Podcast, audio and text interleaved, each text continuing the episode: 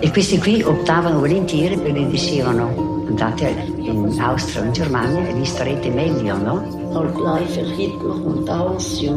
Die sind gegangen, weil sie geglaubt haben, das besser zu kriegen. Option. Stimmen der Erinnerung. Le opzioni in Alto Adige, Südtirol. 1939 mussten sich die Südtiroler und Südtirolerinnen eigentlich im Eiltempo entscheiden, was sie wählen. Großdeutschland, heim ins Reich und damit zwar die deutsche Kultur leben, aber unter dem Naziregime leben oder da bleiben in der Heimat und damit unter dem faschistischen Regime leben und die eigene Kultur und Sprache aufgeben, sich assimilieren. Eine Wahl zwischen Teufel und Belzebub für die meisten und umso stärker beworben von jenen, die zum Beispiel eine gewisse Affinität zum Nazireich hatten. 80 Jahre nach den ersten Auswanderungen, die 1940 stattgefunden haben, wurde neues Material gefunden, Propagandamaterial, das aus Südtiroler Feder stammt, aber eigentlich gar nicht damals zum Einsatz kam. Historiker und Eurak-Forscher Hannes Obermeier hat die Ausstellung Großdeutschland ruft dazu auf Schloss Tirol kuratiert und ist jetzt bei uns im Gespräch. Grüß Gott. Guten Morgen. So spät dieses Material, weil es eigentlich ein Zufallsfund war. Wo hat man es denn gefunden? Das Material stammt aus dem ganz spät gesichteten und gehobenen Nachlass eines bereits 1944 verstorbenen Mitglieds der Waffen-SS, eines Südtiroler Mitglieds, Josef Dorfmann aus Neustift gebürtig, Jahrgang 1921. 1944 verstirbt er. Und die Artefakte äh, wurden 2019 im Nachgang der Ausstellung Mythen der Diktaturen, die sich ja schon mit Kunst im Faschismus, Nationalsozialismus befasst hatten, dem Landesmuseum Schloss Tirol äh, angeboten zum, aus dem Antiquariatshandel und erworben und mir vorgelegt als damaligen Kurator. Und ich habe zum Ankauf angeraten, aber mit der Maßgabe, dieses verstörende Material sofort auch gleich zu bearbeiten, zu kontextualisieren, äh, ist nicht sozusagen wie normales Kunstgut unter Anführungszeichen ruhen zu lassen, sondern seine Brisanz aufgreifen und zur Sprache zu bringen. Das, das war sozusagen der beabsichtigte Zugang und das ist auch der Kern der Ausstellung jetzt auf Schloss Tirol. Sie sprechen von verstörendem Material. Können Sie uns das Material beschreiben? Es handelt sich äh, um zwölf äh, Zeichnungen, meistens also in äh, Aquarelltechnik, Tuschetechnik, äh, mit eindeutig nationalsozialistischen Motiven. Einerseits zum Ausdruck gebracht durch die Stereotypen, Wendungen Heim ins Reich, Großdeutschland ruft, für Führer und Vaterland, die also in, in großen Lettern aufgebracht sind und vor allem aber durch die Bildmotivik selbst. Das sind das in der Regel abschiednehmende äh, Männer und Frauen, zum Teil auch Kinder, also wenn als Familien gruppiert, die äh, sozusagen abschiednehmend auf die heimische Berglandschaft, den Rosengarten, den Schlern zurückblicken, hinter denen jeweils eine, Art äh, Hakenkreuzsonne aufgeht, die damit sozusagen dieses neue deutsche Großreich als äh, künftige Heimat symbolisiert. Also die Bildmotivik ist also bis ins Mark nationalsozialistisch und durch ähm, Elemente des völkischen, der völkischen Ideologie äh, geprägt und, und mit diesen getränkt. Und es scheint ja auch irgendwie mit Doppelbotschaften versehen zu sein, denn damit, dadurch, dass diese Hakenkreuzsonne zum Beispiel hinterm Schlern aufgeht, hätte man fast den Eindruck, als würde sie auch über Südtirol aufgehen, also als wäre der Abschied nur auf Zeit, oder wie kann man das verstehen? Ja, es ist ein ins Bild gesetzter Widerspruch, den Akteuren vermutlich selbst so nicht bewusst, denn äh, man kann sozusagen Menschen verpflanzen und Menschen in diesen Bildern sind Menschenmaterial, völkisches Menschenmaterial, das also abwandert, aber nicht auch schon die Berge. Das heißt also, in diesen Bildern äh, äh ist sozusagen ein unauflöslicher Widerspruch, der im Übrigen der Widerspruch des, des völkischen Denkens überhaupt ist, eingebaut der sich so eigentlich nicht auflösen lässt. Im Grunde, die Bilder stammen ja von 1939, 40, greifen sie ein Stück weit auch der Besetzung Südtirols durch die Wehrmacht 1943 voraus. Es ist sozusagen in die Bilder eingebaut, diese nicht sozusagen textlich zum Ausdruck zu bringen, der damals äh, Hoffnung auf Heimholung nicht nur der Menschen, sondern des Landes und damit natürlich eine, eine Revision der, der Option im Sinne einer, einer, einer kollektiven Abwanderung. Aber 1939, 1940 war natürlich dieser Horizont nicht gegeben, denn die Brennergrenze war von beiden Diktatoren festgeschrieben und es war klar, wer 1939, 40 optiert, wandert ab. Und, äh, und deshalb ist dieser in, ins Bild gesetzte Widerspruch so, so interessant, weil er äh, die, diese, eigentlich diese unauflöslichen Widersprüche der Option unglaublich prägnant äh, gegen die Absichten der, der Produzenten vermutlich ähm, äh, visualisiert. Und dadurch, dass es aus Südtiroler Feder stammt, ist wahrscheinlich dieser, dieser geheime Wunsch, dass das ganze Gebiet heimgeholt wird, äh, ganz anders äh, plastisch da, als es jetzt zum Beispiel Hitler je deklariert hat. Er hat ja immer gesagt, er hat kein Interesse am Land selbst. Hitler hat schon aus äh, bündnispolitischen Rücksichten auf seinen Alliierten Mussolini nie und nimmer an eine Revision der Brennergrenze gedacht. Das war so, äh, frühestens eben nach dem Kollabieren des italienischen Faschismus und natürlich der Bildung der Marionettenregierung von Salon 1943 möglich und wurde dann wenn auch nicht juridisch, denn Südtirol blieb auch nach 1943 formell Teil der Repubblica Sociale Italiana, also des faschistischen Marionettenstaats. De facto aber war es annektiert von, der, von den deutschen Stellen und auch von denen, von ihnen direkt verwaltet.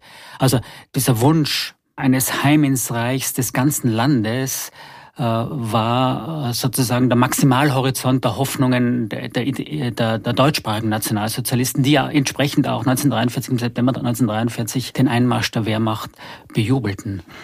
Es spiegelt vielleicht auch wieder diese Versprechungen, die man teilweise den Leuten gemacht hat.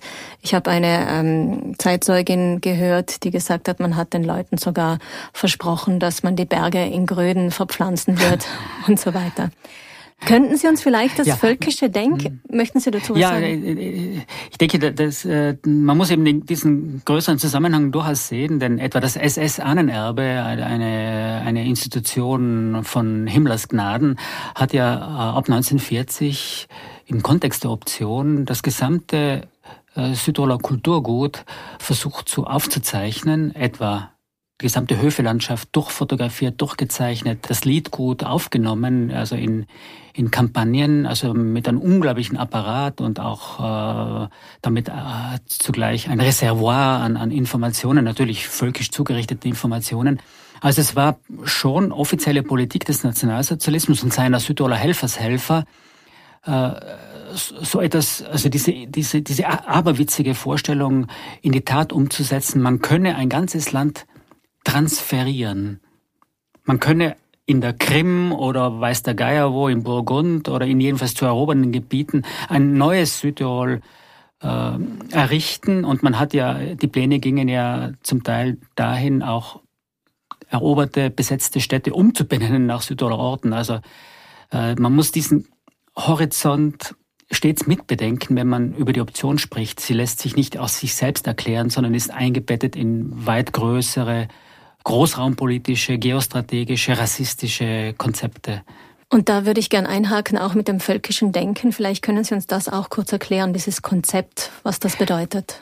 Das völkische Denken stammt letztlich aus dem 19. Jahrhundert, war eine Gegenbewegung auf äh, den Universalismus, etwa der von der Aufklärung, aber auch der französischen Revolution ausging, bedeutete die Zurücknahme des Individuellen, der individuellen Emanzipation hinter ein Volk, hinter eine, eine ethnische Masse, ein ethnisches Kollektiv, dem man angehört und das einen sozusagen durch Abstammung quasi vollständig prägt. Das ist der Grundgedanke der Einheit von Nation und Volk. Also man sei sozusagen durch sein Blut unter Anführungszeichen bestimmt. Es ist ein rassistisches Konzept natürlich. Und diese dieses Denken, das vor allem im deutschsprachigen Raum, aber etwa auch im slawischen Bereich, panslawische Bewegungen ähm, immer stärker prägend wurde im, im späten 19. Jahrhundert, wurde vom, von den Totalitarismen, vor allem vom Nationalsozialismus, vom deutschen Faschismus radikalisiert. Radikalisiert in, in dem Sinne, dass genau definiert wurde, wer gehört dazu, wer gehört nicht dazu, etwa die, die als zu Juden erklärten Menschen, etwa auch Menschen, die nicht stromlinienförmig sind, homosexuelle Minderheiten, auch eben äh, Polen, also slawische Bevölkerungsgruppen, die man eroberte. Also es war ganz kleine Hierarchie hier eingebaut. Du bist äh, durch dein Volk, durch deine völkische Zugehörigkeit, immer unter Anführungszeichen zu denken, Teil eines größeren Ganzen. Allein bist du nichts, du bist nur äh, Kraft deiner Zugehörigkeit zu einem, zu einem ethnischen Kollektiv, eine wertvolle Existenz. Das heißt natürlich zugleich aber auch, äh, es gibt keine Zivilgesellschaft mehr. Es gibt keine Staatsbürger mehr. Es gibt nur noch den Untertan des Volkes, geführt von einem Führer. Und diese Idee scheint sich doch in Südtirol auch sehr durchgesetzt zu haben. Man sieht das jetzt an diesem Propagandamaterial, das, das, gefunden wurde und das aus der Feder von Südtiroler Künstlern stammt. Auch die Texte sind von Südtiroler SS-Exponenten. Das heißt, irgendwie ist der letzte Rest der Unschuld damit wirklich weggefegt worden? Es ist aus meiner Sicht jedenfalls ein deutlicher Hinweis darauf, dass äh, der, der immer noch teilweise dominierende Opferdiskurs äh, in Bezug auf die Südtiroler Geschichte, Option, Zwischenkriegszeit, äh, auch Nachkriegszeit stark revidiert werden muss. Wir waren Akteure, wir waren auch aktiv beteiligt und nicht nur passive sozusagen Erdulder, Erleider dieses Vorganges. Wir haben ihn aktiv mitgestaltet. Es sind Künstler wie Heiner Gschwendt, äh, Max Sparer, Edi von Ferrari Kellerhof beteiligt an diesen Entwürfen. Andere können wir nicht zuordnen. Das Ganze wird zusammengehalten durch die Regieanweisungen des, äh, von, äh, von Josef Dorfmann, der alle Zeichnungen rückseitig abzeichnet und mit dem Stempel der Waffen-SS äh, versieht, der er angehörte. Und zusätzlich ist das Material an den Volksgruppenführer, unter Anführungszeichen Peter Hofer, also den obersten Exponenten der Südtiroler NS-Bewegung adressiert. Das heißt, der ganze Zusammenhang ist natürlich hochpolitisch und das Material ist natürlich politische Kunst, äh, Systemkunst, funktional für den Bevölkerungsaustausch, für diese Umsiedlung im Sinne des Nationalsozialismus. Können Sie uns vielleicht zu diesen zwei Namen, Josef Dorfmann und Peter Hofer, noch etwas mehr Informationen geben? Denn diese beiden Namen scheinen gerade in Bezug auf das Propagandamaterial sehr wichtig zu sein, aber vielleicht nicht nur auf das Material, sondern auf diese ganze Zeit. Josef Dorfmann, 1921 in Neustift bei Brixen geboren, äh, wird 1940, äh, also nach erfolgter Option nach Innsbruck, freiwilliges Mitglied der Waffen-SS, rückt dann auf äh, in die Funktion eines Oberscharführers der, der Waffen-SS in der Leibstandarte Adolf Hitler. Also er machte Karriere in einem der berüchtigsten Bataillone der, der Waffen-SS, also sozusagen eines, einer im Nürnberger Prozess im Übrigen als Kriegsverbrecherorganisation verurteilten Gesamtelement des, des, des äh, tragenden Elements des, des NS-Staates äh, fällt oder stirbt 1944 in einem Lazarett äh, an Verletzungen, die er im, im Zuge der Kampagne gegen die Sowjetunion äh, äh, erlitten hat. Und äh, das, das, das Material, das er nicht er gezeichnet hat, sondern das, das aber von ihm, von ihm offensichtlich zusammen organisiert wurde, vorbereitet wurde in der Optionszeit, trägt rückseitig seine Vermerke, äh, auch mit Angaben zum geplanten Ver Verwendungszusammenhang. Peter Hofer war der Leiter des Völkischen Kampfrings Südtirols, also des 1933-34 gegründeten, aus italienischer Sicht illegalen äh, Verbundes der Südtiroler Nationalsozialisten, die also in Südtirol aktiv sozusagen die völkische Zurichtung der, der Bevölkerung äh, forcierten in, in, in, in geheimen Zusammenkünften, in sogenannten Sommerlagern, durch äh, Propagandainitiativen. Und er rückt dann im Kontext der, des Optionsgeschehens zum, zum Leiter der Arbeitsgemeinschaft der Optanten auf, im Jänner 1940, die Nachfolgeorganisation des, des Völkischen Kampfrings, und wird damit sozusagen Teil dieser Gesamtstrategie des, äh, der deutschen Stellen äh, äh, in Bezug auf Südtirol. Und äh, Höhepunkt seiner, seiner Karriere ist nach ist die, die Erlangung des, des Status eines Präfekten der, der Provinz Bozen nach der Besetzung Südtirols und natürlich ganz Italiens durch die deutsche Wehrmacht im September 1943. Er, auch er stirbt Ende 1943 durch ein, also fast zeitgleich muss man sagen, also ähm, mit äh, Josef Dorfmann. Beide überleben den Zweiten Weltkrieg nicht. Warum wurde das Material nicht verwendet? Wir haben Hinweise darauf, dass das Material nicht verwendet wurde. Es, wir können es nicht vollständig äh, ausschließen, äh, aber es äh, trägt keine Gebrauchsspuren. Es scheint sozusagen unbenutzt äh, in die äh, in den Nachlass oder in eine Mappe ge äh, gewandert zu sein, aus der sie eben vor gut einem Jahr gehoben wurde. Vermutlich deswegen, weil erstens aus Rücksicht auf den Bündnispartner 1939, 1940 es nicht opportun war, dieses Material zu verwenden. Die italienischen Stellen haben im Übrigen äh, Optionspropaganda aktiv verfolgt und, und versucht zu unterdrücken, denn es war relativ rasch klar, dass die Option aus dem Ruder läuft. Es gehen nicht nur die wenigen, die man ohnehin loswerden wollte, sondern die Masse der Bevölkerung. Es war also eine außenpolitische Blamage des faschistischen Italiens. Zugleich gab es auch keinen Anlass, dazu, das Material zu verwenden, da die Option auch aus deutscher Sicht so fantastisch lief, also mit einer Zustimmungsquote von an die 85 Prozent, äh, so dass es im Grunde sozusagen obsolet wurde und den, der beabsichtigte Zweck der, dieser, dieser bevölkerungspolitischen Maßnahme ohnehin erreicht werden würde. Aber man kann davon ausgehen wahrscheinlich, dass dieses Material, das in dieser schriftlichen Form, in dieser bildlichen Form da liegt, als Gedanke einfach präsent war. Absolut. Es bildet also wirklich eins zu eins äh, die Gehirnwäsche ab, äh, die äh, mit Menschen erfolgte, die aber auch von Menschen ins Werk gesetzt wurde.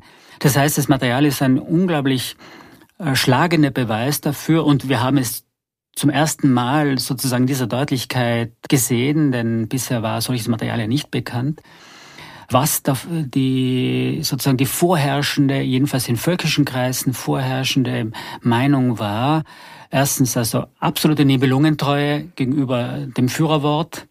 Wir gehen.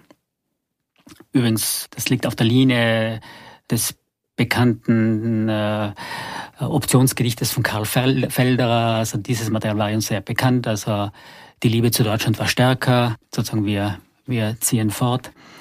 Und ähm, es ist damit ein Dokument des Schreckens auch, ein Dokument, äh, das wirklich in den Abgrund dessen blicken lässt, äh, was, äh, denke ich, die dunkelste Stunde der, äh, der Süd- aber auch der mitteleuropäischen Geschichte war, nämlich diese Zeit des unmittelbaren Kriegsbeginns. Es ist ja im Kontext auch des Überfalls auf Polen am 1. September 1939 äh, produziert.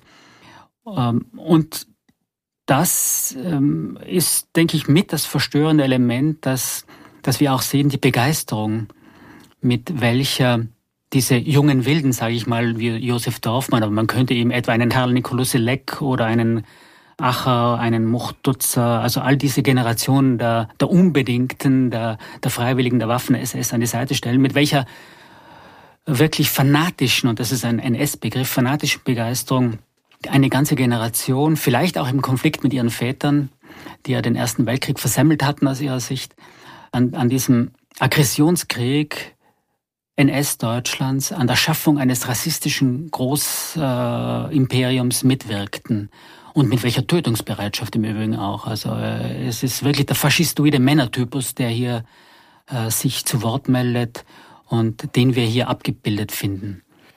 Und der Typus hat es zum Glück auch versemmelt, kann man sagen.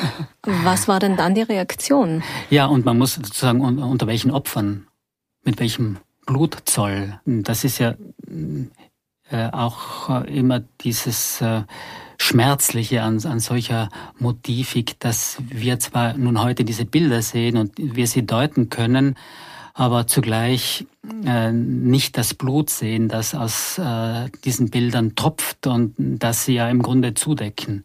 Also in diesem völkischen Kitsch, den die Bilder repräsentieren, mit diesen in Trachten gekleideten äh, Exponenten sozusagen von Südtirolizität, wenn man so will, also diese Trachtengruppe etwa die Abschied nimmt. Das Ganze ist ja sozusagen vor dem Hintergrund des Völkermordens ähm, entstanden. und lässt sich ohne diesen Hintergrund auch nicht äh, annähernd oder auch nicht angemessen verstehen. Also es muss eingebettet sein, es muss eingebettet werden, es muss herausgeholt werden aus dem Dunstkreis des Südtirolischen, des Volkstümlichen und es muss hineingestellt werden in den Rassismus, in, den, in die Überheblichkeit auch, in die rassistische Überheblichkeit, äh, die in den Köpfen oder in vieler der damaligen Zeit vorhanden war. Jetzt sind 80 Jahre vergangen, Herr Obermeier. Das heißt, es, wir wissen es aus der Geschichte, es gab diese Zeit Leine Drogeln, wie Silvius Maniago es gesagt hat. Äh, lasst uns neu beginnen, lasst uns nach vorne schauen. 50 Jahre nach der Option gab es diese große Ausstellung, die doch sehr viel Aufsehen erregt hat, wo die Leute zum ersten Mal vielleicht sich auch getraut haben, über das Thema nachzudenken. Jetzt 30 Jahre später ist dieses Propagandamaterial aufgetaucht. Was bedeutet das für uns heute? Was können wir denn noch mit dem jetzt anfangen? Es ist so viel Zeit vergangen.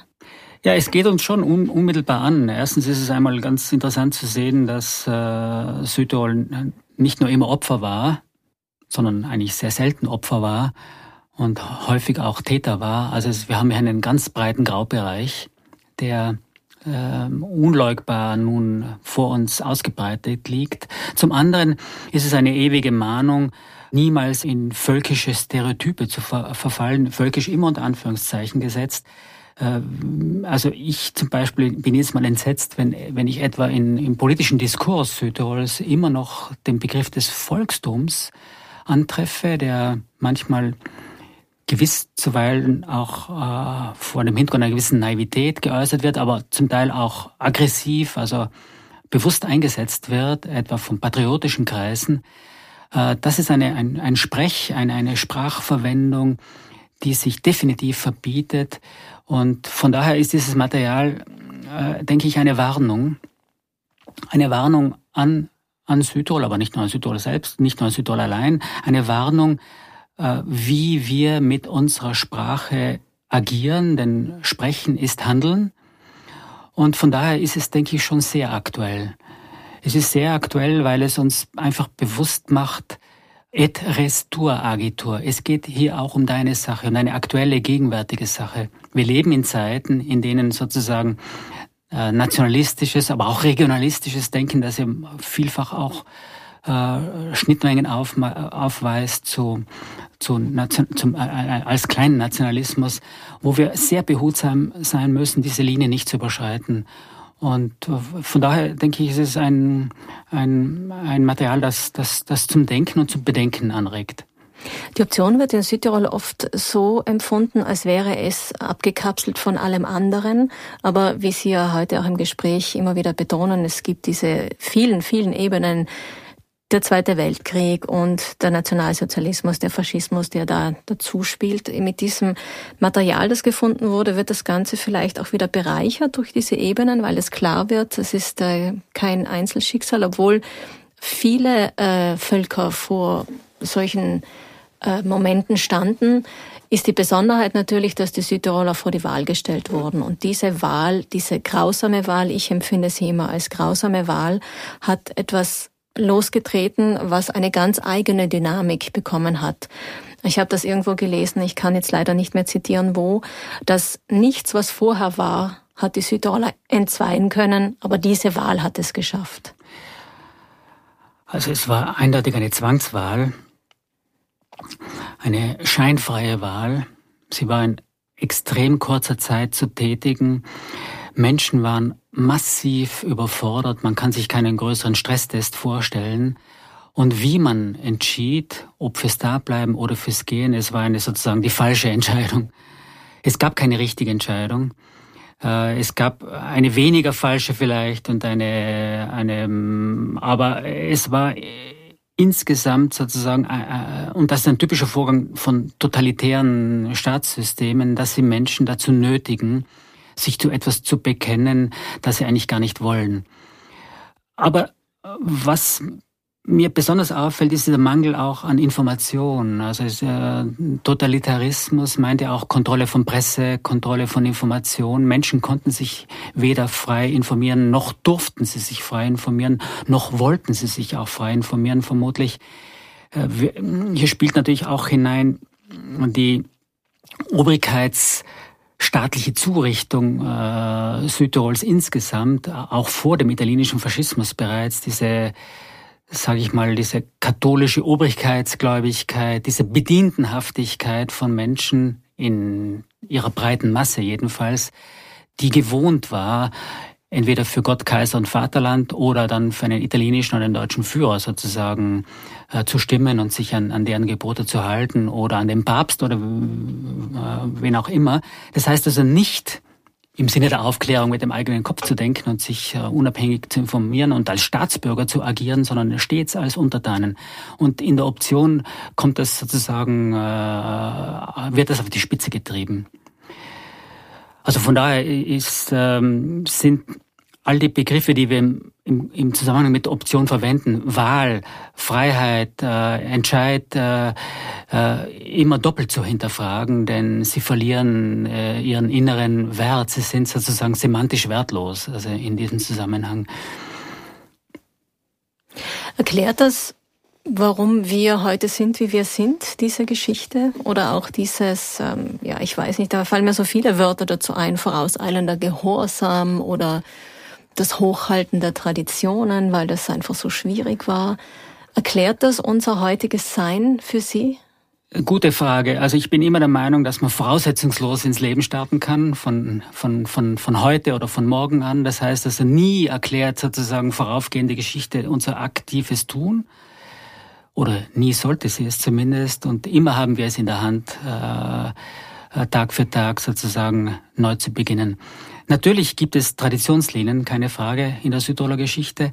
Und äh, ein gewisses Narrativ, ein Grundnarrativ, das ja auch von der Politik häufig benutzt wird, ist vorhanden. Das Zusammenhalten zum Beispiel? Das Zusammenhalten eben, dieser ethnische Zwang, diese Wagenburg-Mentalität, die dann natürlich dann eben auch verhindert, denn äh, woran krankt Südtirol am meisten? Natürlich an einem gewissen Demokratiedefizit, etwa an einer Monopolpresse, die es so vermutlich also nun wirklich äh, nur in den 30er Jahren gegeben hat, natürlich unter undemokratischen Voraussetzungen damals. Also wir haben äh, Tendenzen in Südtirol, die sich wunderbar ähm, rechtfertigen oder auch anschließen lassen an, an, an dieses Narrativ. Wir müssen zusammenhalten. Äh, wir denken nur als Kollektiv und nicht einzeln. Und wer sozusagen sich äh, dieser äh, Maßgabe entschlägt, äh, der muss auch entsprechend stigmatisiert werden. Also dieses, dieses Muster haben wir in Südtirol nach wie vor. Nicht? Und, und, und, und es gibt nur, aber ich bin natürlich zugleich auch immer ein ein Optimist und, und, und positiv gestimmt. Wir haben auch Gegenkräfte, wir haben sozusagen Antikörper und äh, es gibt keinen Grund äh, zur übermäßigen Sorge. Aber äh, wir können kämpfen. Äh, man konnte das wahrscheinlich unter anderen Voraussetzungen sehr viel weniger. Also von daher äh, ist das Glas gewiss halb voll und nicht halb leer. Das wollte ich Sie gerade fragen, was Ihnen Hoffnung gibt, aber das haben Sie damit eigentlich schon beantwortet. Deswegen meine letzte Frage, was würden Sie gern den jungen Menschen mit auf den Weg geben, die sich vielleicht gerade jetzt diesen Podcast anhören? Ich sage da immer mit äh, Immanuel Kant, sapere aude, äh, wage zu wissen, informiere dich, äh, äh diskutiere, rede mit anderen, äh, lies vor allem, lies gute Bücher und äh, denk zweimal nach, zähl bis 150. Okay, aber äh, das klingt jetzt sehr paternalistisch. Nein, also junge Menschen brauchen meinen Rat ganz gewiss nicht. Ich selbst war auch mal dumm, aber nicht junge Menschen sind nicht dumm, ich war dumm. Ähm, man kann sich, also es hört nie auf. Was mir ganz wichtig ist, persönlich, aber wenn ich, ich will keine Ratschläge erteilen, man darf sich dessen nie zu sicher sein, was man glaubt zu glauben. Also auch die eigenen Überzeugungen muss man hinterfragen können. Man muss also imstande sein, man sollte imstande sein. Ich bemühe mich jedenfalls, also äh, äh, mir selbst ins Wort zu fallen und nicht an all das zu glauben, was ich selber sage und denke und, und das äh, auch revidiere, wenn ich eines Besseren belehrt werde. Das, also dieses, dieser Skeptizismus, dieser Grundskeptizismus, skeptisch bleiben, denke ich, das ist äh, ja, vielleicht eine, eine gute Impfung gegen das äh, Covid des Nationalistischen. Nette Formulierung. Das Covid des Nationalistischen. Vielen Dank, Historiker und Euroforscher Hannes Obermeier. Sehr gerne.